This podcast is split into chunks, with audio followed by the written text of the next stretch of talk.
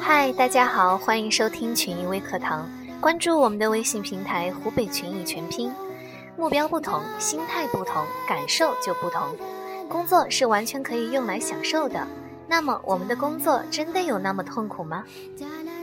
在巴菲特八十岁生日的时候，他对公众说：“我不会退休的。”还说：“我打算工作到超过一百岁。”巴菲特是一个工作狂。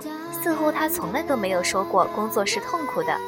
一位记者跟随巴菲特参加了零九年的伯克希尔股东大会，年轻的记者为了采访累得都快趴下了，但是巴菲特却连续工作了十二个小时，在回答股东提问时，思维仍然清晰流畅。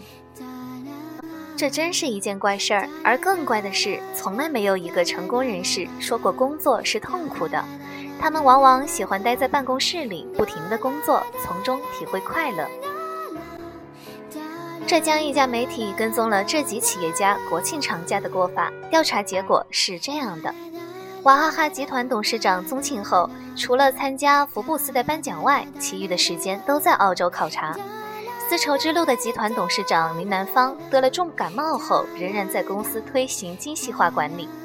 其一年中的唯一假期是大年三十到大年初二的三天，唯一的娱乐就是阅读。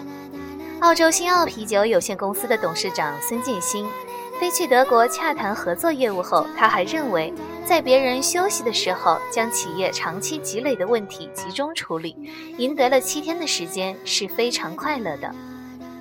有人说，这样高强度的工作对身体是一种伤害。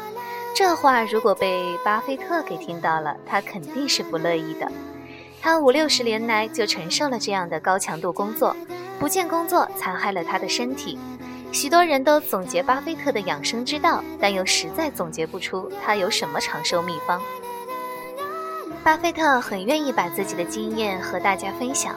在一九九五年伯克希尔公司的股东大会上，有一位股东问巴菲特。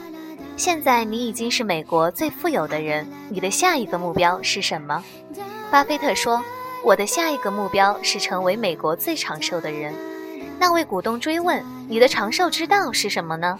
巴菲特又说：“快乐工作，快乐生活。”这种理念如同国内著名的湖北群益积分制管理一样，玩转积分，快乐工作。这就是巴菲特的健康秘方。他在做自己喜欢的事儿，他是如此的热爱自己的工作，以至于他说自己每天都是跳着踢踏舞去上班的。用这样的心态工作，那简直就是一种享受。有一个老故事，两个石匠在太阳底下流着汗，辛苦地捶打一块石头，一个唉声叹气，叫苦连天；一个却全神贯注，信心满满。有人问那个唉声叹气的石匠为什么不开心，石匠说：“这活儿实在太累了，我快受不了了。”那人再问那个开开心心的石匠为什么那么高兴，他说：“你知道我在凿什么吗？那可是一尊大佛啊！”目标不同，心态不同，感受就不同。工作是完全可以用来享受的，或者就看你怎么来理解。如果你为手中的工作痛苦，那你不妨换个角度试试看，这与你的幸福感和你的健康有关。好了，今天的节目就到这儿，有什么想法可以在节目下面留言，欢迎关注我们的微信公众号“湖北群益”，我们明天同一时间再见。